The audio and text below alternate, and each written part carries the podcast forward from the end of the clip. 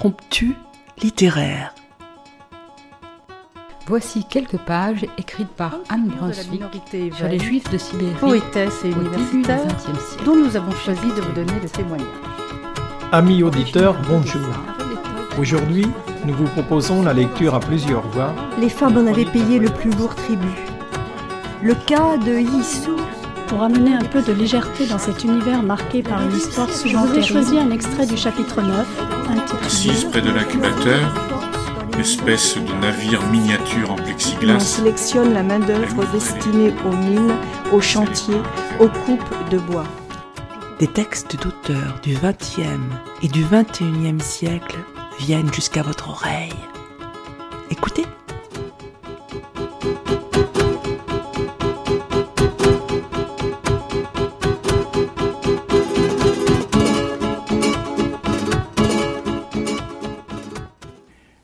28 janvier dernier, Donald Trump et Benjamin Netanyahou présentaient depuis Washington leur plan de paix pour la Palestine.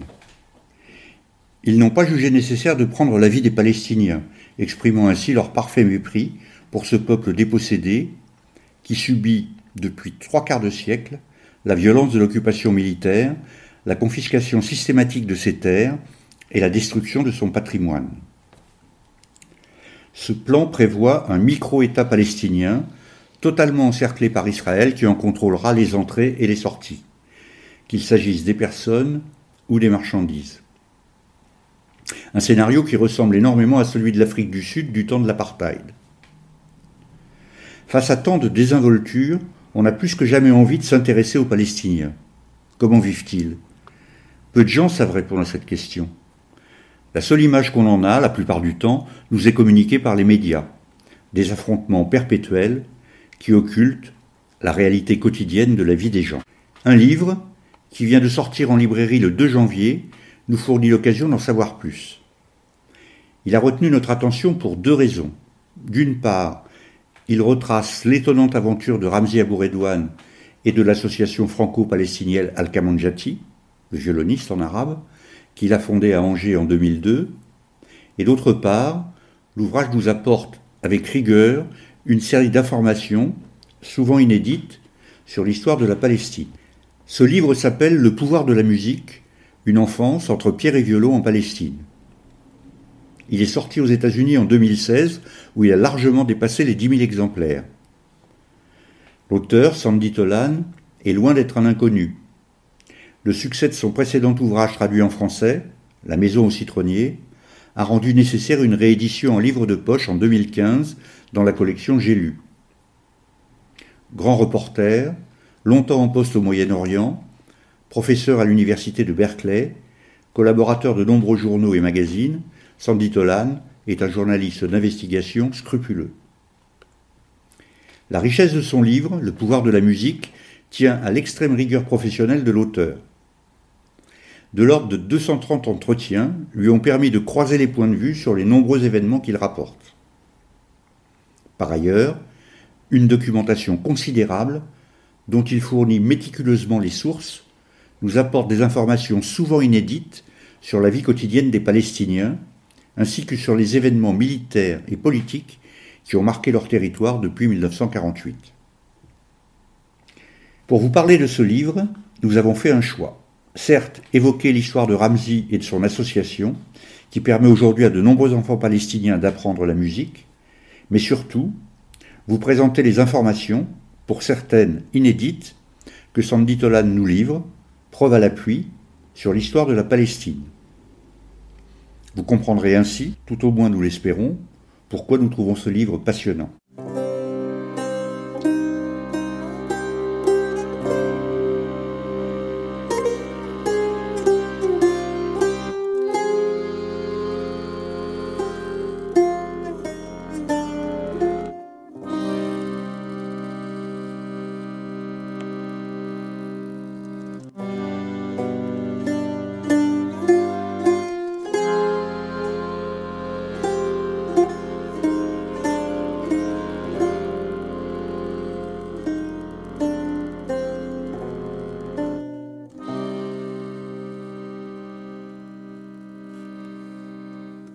Voici un premier extrait.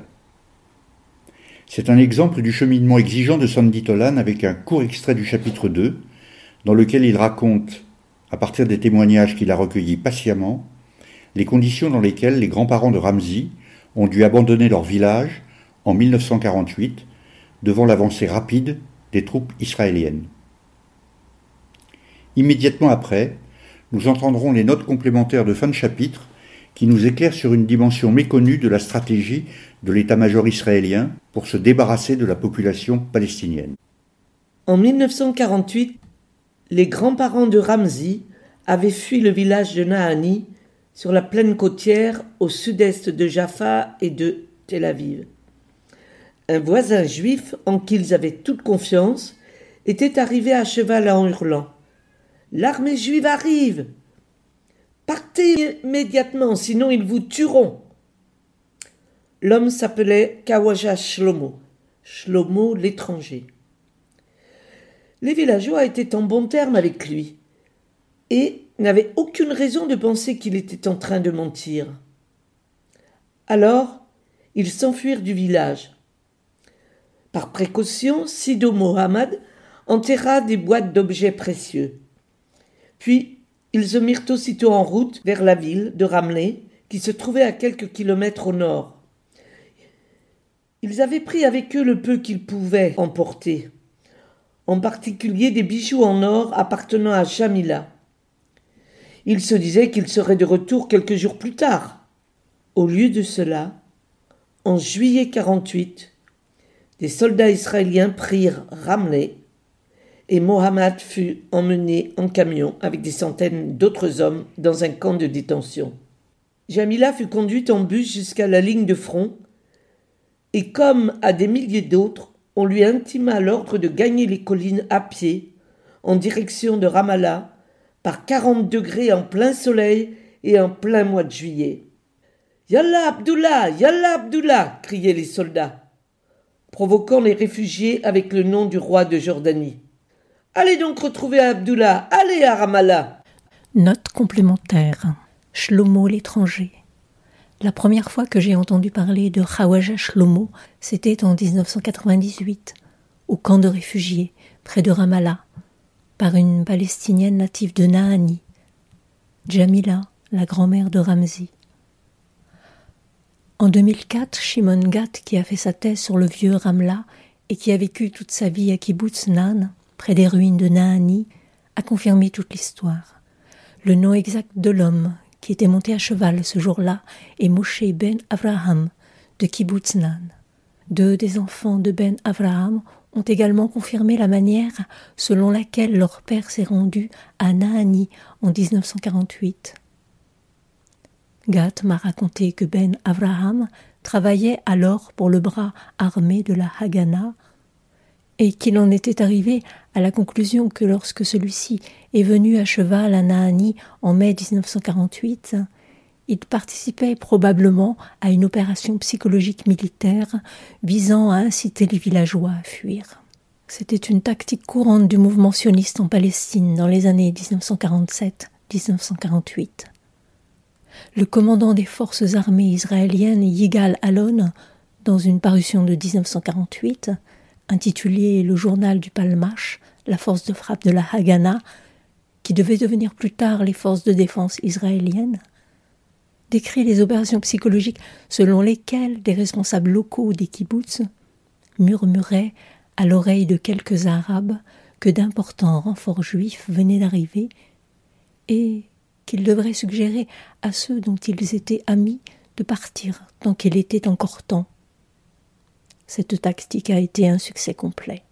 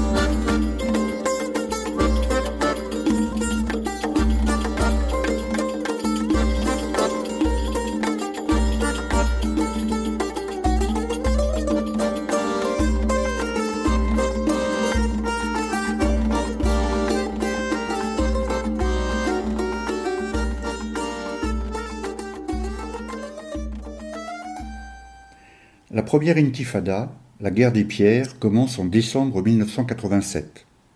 Ramzi a alors 8 ans. Sandy Tolan nous rappelle le contexte. À Gaza, la mort de quatre Palestiniens victimes de la désinvolture d'un chauffard de l'armée d'occupation a ravivé la colère qui couvait depuis de nombreuses années. Cette violence délibérée a provoqué une réaction en chaîne et quelques jours plus tard, le camp d'Alamari, où vit Ramzi à Ramallah, se soulève à son tour. Ramzi, comme pratiquement tous les enfants du camp, participe aux manifestations. Un an plus tard, en décembre 1988, c'était un jour de résistance comme les autres à Alamari. Pourtant, quelque chose d'exceptionnel allait se produire. Il portait un jean et des baskets. Sa veste rouge, au col en imitation fourrure, s'ouvrait au vent dans sa main gauche, Ramsey tenait un caillou qui faisait presque la moitié de sa tête. Son bras droit était dressé derrière lui, sa main crispée sur un morceau de pierre. Ses yeux traduisaient un mélange de colère, de peur et de détermination. Ses sourcils arqués semblaient dire Nous sommes là. Le pied fixé au sol, il fit un pas de sa jambe droite. La pierre allait voler dans la seconde. À cet instant, un journaliste prit la photo. Il saisit le geste d'un enfant, un des milliers d'Atfal al-Hijara, les enfants de la pierre, aux prises avec un ennemi invisible. Le lendemain, la photo de Ramzi, sur le point de lancer sa pierre, fut publiée dans un journal israélien de gauche. Peu après, elle parut dans un magazine clandestin de Cisjordanie. Quelques jours plus tard, alors que Ramsey observait le camp depuis son toit, un garçon du voisinage l'appela. Hé, j'ai vu ta photo lui cria-t-il. Tu lançais une pierre. Il ne fallut que quelques jours pour que l'image devenue symbole soit transmise aux journaux du monde entier. Elle fut rapidement reproduite sur des affiches en Europe traduisant la rage et l'audace dont faisaient preuve les enfants de la pierre. Cette photo fut peut-être l'image la plus répandue de l'intifada. Et le destin de Ramzi devenait celui d'un enfant légendaire, portrait puissant et symbolique du soulèvement national de son peuple. Durant des années, et en particulier à l'aube de la guerre de 67, le monde entier avait vu Israël comme un État juif fragile et vulnérable dans un océan d'hostilité arabe. À présent, alors que des images d'enfants comme Ramzi, vifs, rusés, indomptables, envahissaient les kiosques à journaux et les écrans de TV du monde entier, les perceptions s'inversaient. C'était aussi le cas en Israël d'une certaine manière. Un historien israélien qualifia l'intifada de guerre d'indépendance palestinienne. Pour un autre, c'était une guerre anticoloniale de libération.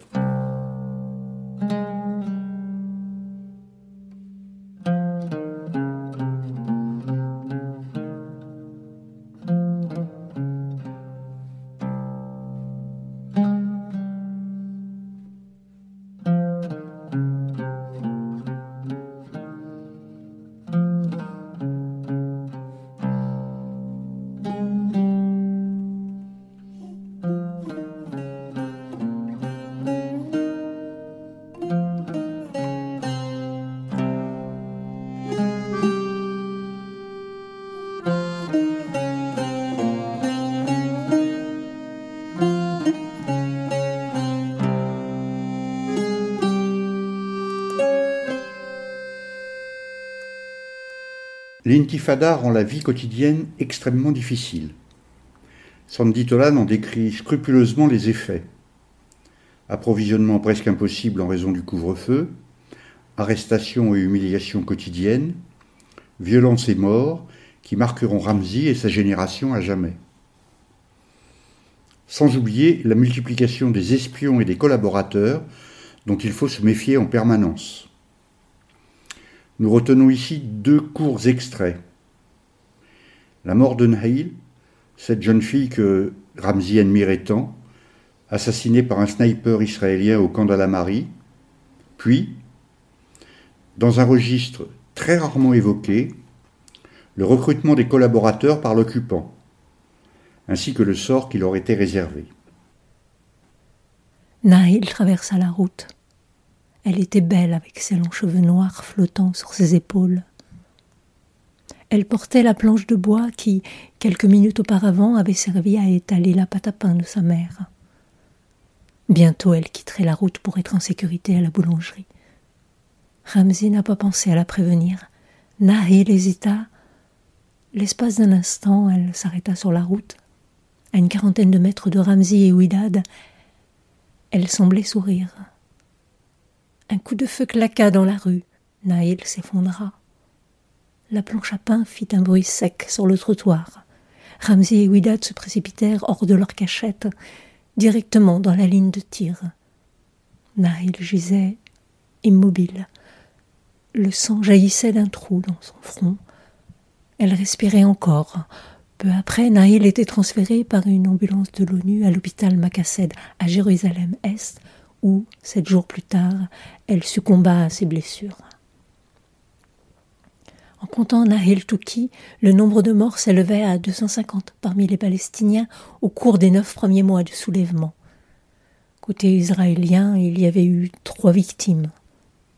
Au cours de la même période, 5000 Palestiniens ont été blessés, 18 000 arrêtés et 2500 placés en détention provisoire et pour des centaines de milliers de personnes, la liberté de circulation était entravée. On vivait à présent sous couvre-feu permanent. Dans les camps et les villages, le réseau complexe d'espions et d'informateurs d'Israël avait conduit à l'arrestation et à la détention d'organisateurs et de militants présumés.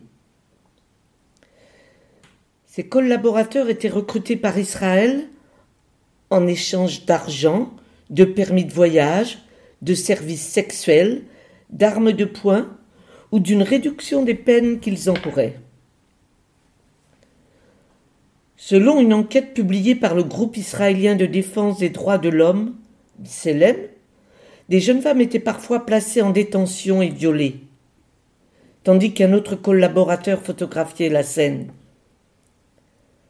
Les collaborateurs ou le GSS le General Security Service, aussi appelé Shin Bet ou Shabak, menaçait ensuite de déshonorer publiquement la jeune fille si elle ne coopérait pas avec eux. Les enfants étaient également la cible des recruteurs. On leur promettait de l'argent ou on les menaçait en leur disant que leur maison serait détruite ou que leur père perdrait son permis de travail.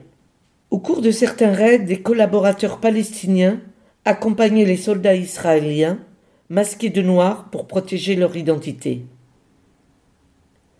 Les soupçons de collabo étaient partout dans les camps. Être accusé s'apparentait à une condamnation à mort. Comme il n'y avait pas de police, de centres de détention ou de tribunaux palestiniens indépendants, il n'y avait pas de procès, et la suspicion était suffisante.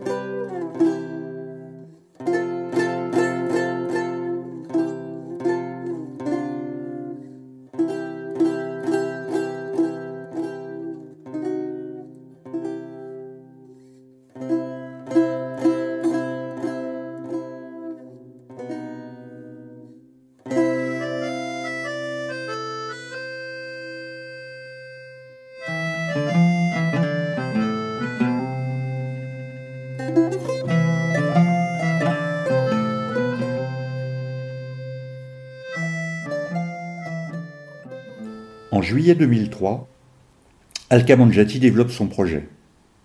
Les premières équipes de musiciens et de volontaires, venus pour la plupart d'Angers, arrivent en Palestine. Ils traversent les territoires occupés, s'arrêtent dans les villages et les camps de réfugiés pour un concert ou un atelier. Puis ils arrivent à Hébron. Voici tout d'abord ce qu'ils découvrent avec effarement dans la vieille ville. Nous passerons ensuite à une clarification essentielle qu'apporte Sandy Tolan dans une note de fin de chapitre. Il l'emprunte au livre de Tom Segev, historien israélien. Dans la vieille ville d'Hébron, le tableau le plus surréaliste de toute la tragédie israélo-palestinienne, quelques 600 colons israéliens vivaient protégés par des soldats parmi 35 000 Palestiniens. Les 1500 soldats, soit plus du double du nombre de colons qu'ils venaient protéger, passaient une grande partie de leur temps à escorter ces colons d'un endroit d'Hébron à un autre.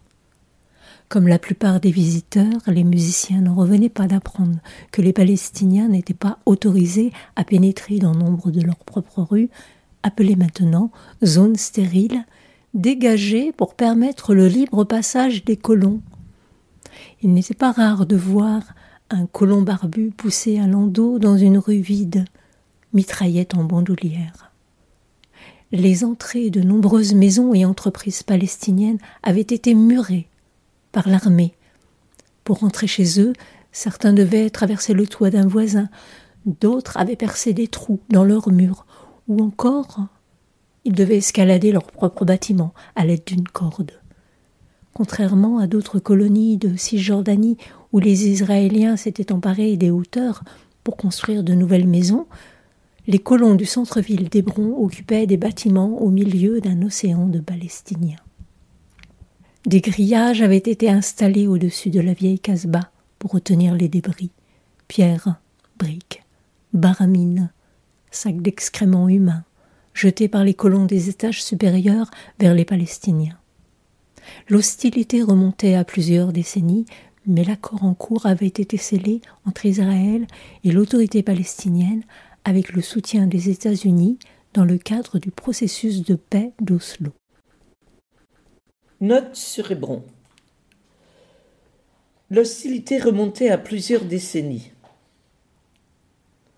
Les colons et leurs partisans soutenaient depuis longtemps que l'assassinat de juifs à Hébron par des Palestiniens en 1929 et la présence de juifs dans cette ville au cours des siècles passés justifiaient leur présence. Les Palestiniens soulignent qu'un grand nombre de colons actuels viennent des États-Unis et n'ont aucun lien avec les anciennes familles juives d'Hébron.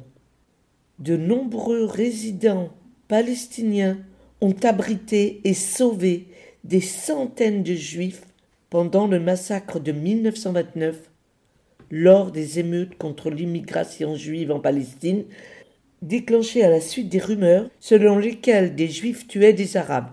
C'est Tom Segev, historien israélien, qui le dit, dans Une Palestine. À la page 325, Séguève écrit La plupart des Juifs d'Hébron ont été sauvés parce que des Arabes les ont cachés dans leur maison. Yona Rochlin, descendante d'une famille juive ayant 500 ans d'histoire à Hébron, dont l'oncle a été assassiné en 1929, a organisé un groupe de descendants dont 40 ont signé une lettre ouverte au gouvernement israélien.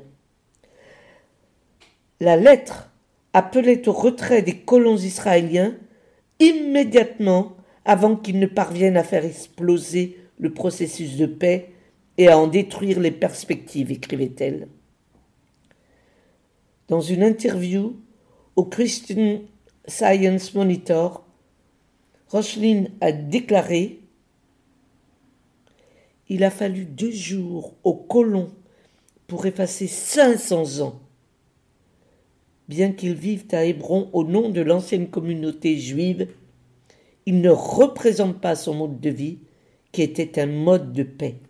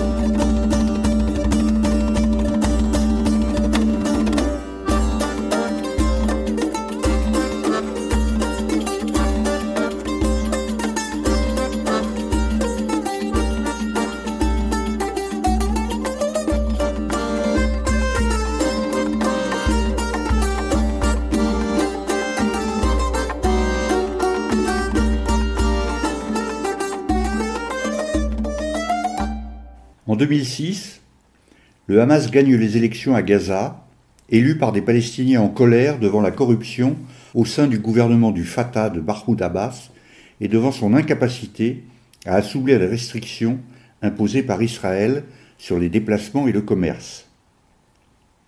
Les élections ont été libres et équitables, mais les États-Unis et les gouvernements occidentaux refusent les résultats.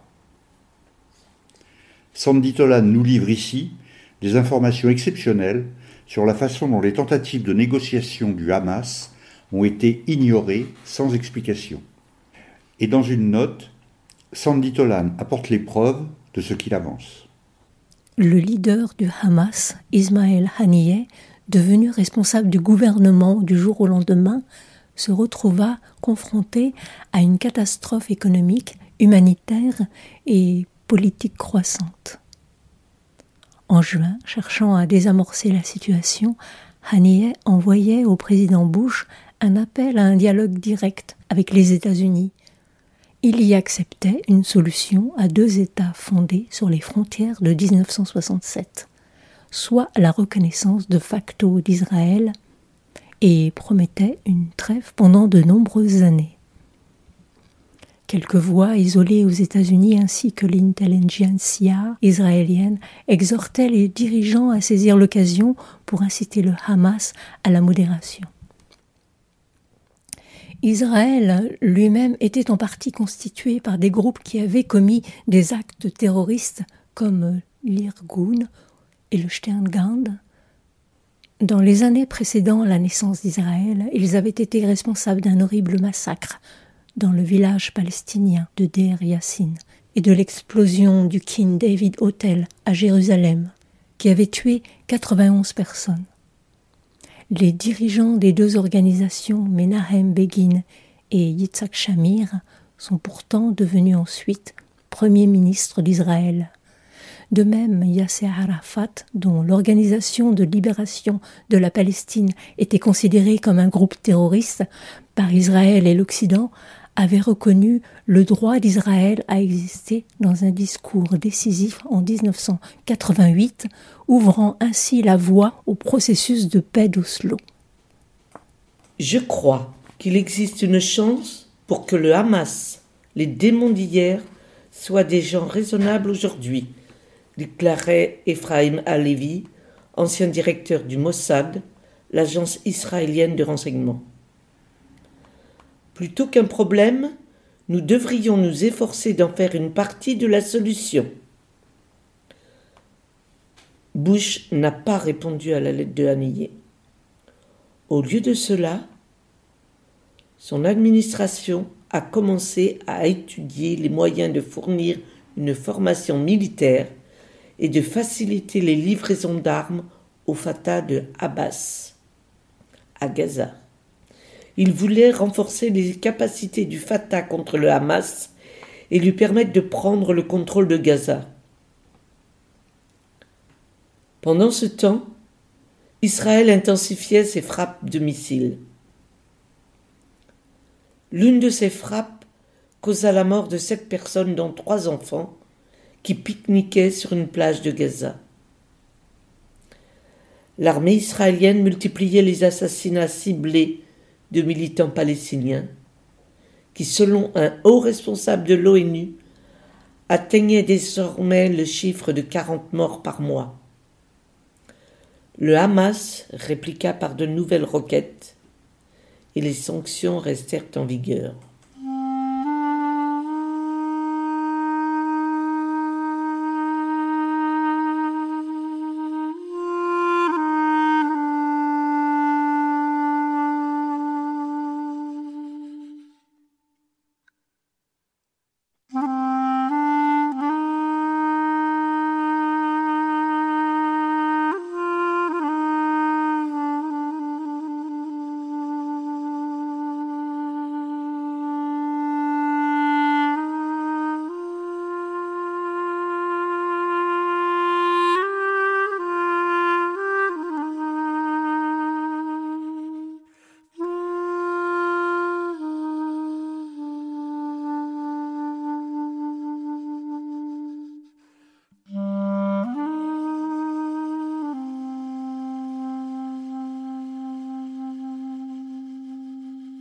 Nous arrivons au terme de ce rapide survol du livre de Sandy Tolan.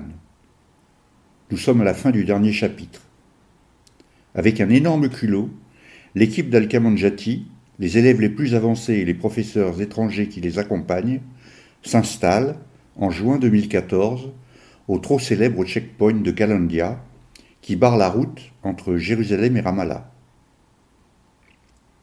Un concert impromptu se déroule sous les yeux des soldats médusés qui n'osent pas intervenir. Les multiples caméras de reportage présentes y sont sans doute pour quelque chose. Le concert est maintenant terminé, les enfants sont remontés dans le bus, et Jason, le chef d'orchestre, est venu les féliciter. Le bus était en liesse. Sur le parking, Jason passait de fenêtre en fenêtre, sautant gaiement vers les enfants qui lui répondaient par des cris de joie. Puis ils sont rentrés à Ramallah, où sont des chants, des tablas et des ouds. C'était le meilleur concert de ma vie, dit Allah. Trois ans plus tôt, au poste de contrôle près de Naplouse, elle avait été forcée d'ouvrir son étui à violon pour jouer une chanson avant que le soldat ne la laisse passer. Maintenant, Allah regardait le paysage de Palestine par la fenêtre du bus. Un sourire paisible et simple sur son visage. Ramsey était assis à l'avant, caressant sa barbe d'un geste machinal, fixant à travers le large pare-brise la route qui le ramenait à Ramallah. À peine quelques années plus tôt, une ala circonspecte avait franchi la porte oblique en cuivre d'Al-Kamanjati. Ne sachant pas trop à quoi s'attendre, elle lui avait demandé sa première leçon. À sa suite, des centaines de personnes étaient venues des villes, des villages et des camps de réfugiés pour apprendre à jouer Bach, Mahler ou Férouz avec leurs clarinettes, leurs oud, leurs darbouka ou leurs tablas, avec leurs ensembles de percussions ou leurs quatuors à cordes, avec leurs symphonies de Mozart ou de Beethoven. Ils avaient joué dans des festivals à Jérusalem, dans des ruines de pierre, dans des villages pré-chrétiens, dans des centres de réhabilitation pour enfants blessés, dans les camps et lors de concerts improvisés devant l'une des armées les plus puissantes du monde. Ramsey n'était pas le professeur le plus doux, ni le leader le plus facile avec qui travailler. Mais dans le bus du retour, il s'est laissé aller à sourire. C'est ce qu'il avait voulu pendant la moitié de sa vie. C'est ce qu'il avait construit avec la sueur, la douleur et la joie de centaines d'autres qui avaient joué, enseigné et planifié à ses côtés. Ensemble, ils avaient permis aux enfants de faire l'expérience de la beauté. Elle avait tant manqué à Ramsey et à sa génération, les enfants de la pierre. Maintenant, une autre génération d'enfants avait laissé la musique l'imprégner et la transformer. Un nouveau noyau, une nouvelle jeunesse était en train de naître. Ramsey ne cessait de dire, à qui voulait l'entendre, que la musique dont ils se nourrissaient était leur protection. À présent, il était certain qu'ils l'utiliseraient pour la liberté de leur peuple.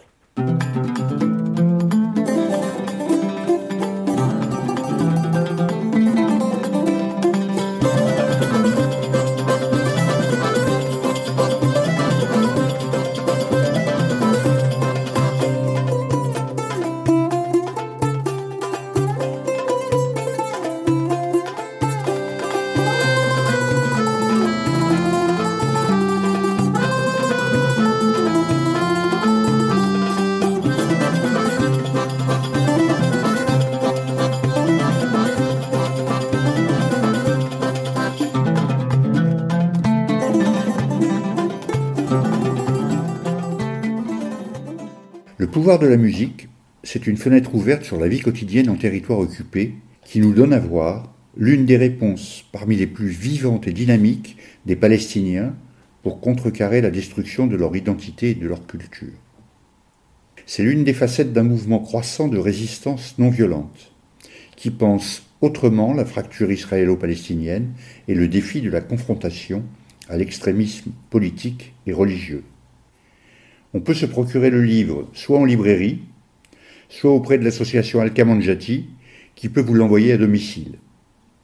Vous trouverez le site de l'association sur internet alcamanjati.org.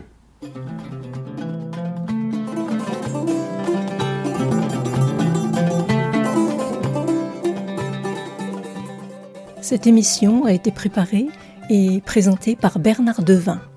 Les musiques étaient extraites de l'album, si seulement, aux lectures Catherine Ferrari et Ouria Larbi-Mansour.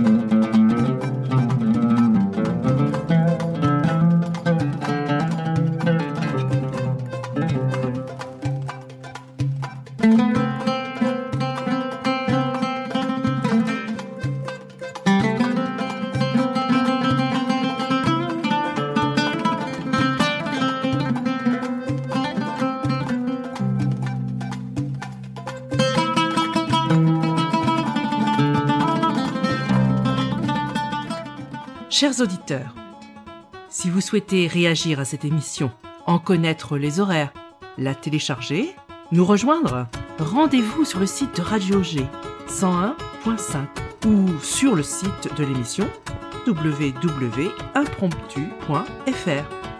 Vous nous y retrouverez